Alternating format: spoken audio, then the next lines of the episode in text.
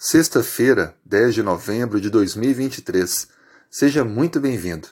Hoje, o estudo adicional da lição 6, Motivação e Preparo para a Missão. Vimos durante a semana alguns insights bíblicos sobre a verdadeira motivação que devemos ter para compartilhar as boas novas da salvação.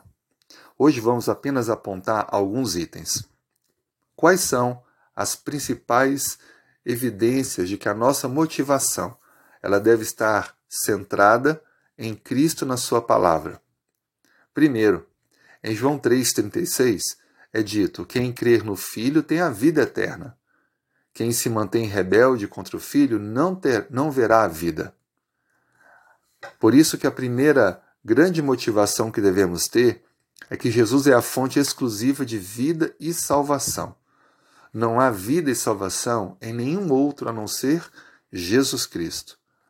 Segundo, devemos compartilhar o Evangelho porque Jesus é divino, é Filho de Deus. Ele próprio declarou isso em vários momentos. Quem vê a mim vê ao Pai, disse ele, eu e o Pai somos um. Terceiro, Jesus oferece uma salvação sem paralelos, ou seja, a salvação pela graça por meio da fé. E é o que diz para nós o livro de Efésios, capítulo 2, verso 8. Vocês são salvos pela graça, por meio da fé. E isso não vem de vós, é dom de Deus, não por obras para que ninguém se glorie. A salvação, portanto, é um presente e Cristo nos concedeu essa graça.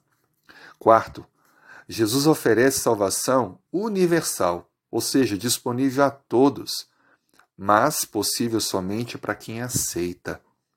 Apesar do ato de graça de Cristo ser ofertado a todos os seres humanos, somente aqueles que aceitam e vivem em harmonia com essa graça ofertada é que de fato experimentarão os benefícios desse presente.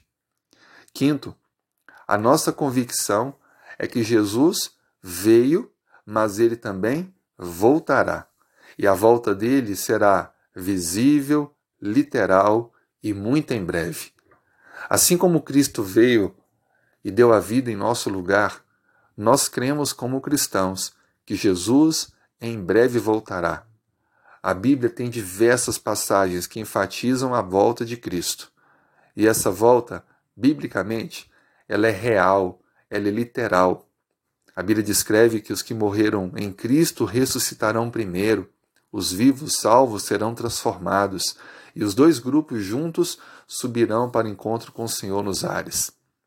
Ou seja, grandes acontecimentos seguem, e o mais importante deles é o retorno do nosso Senhor Jesus.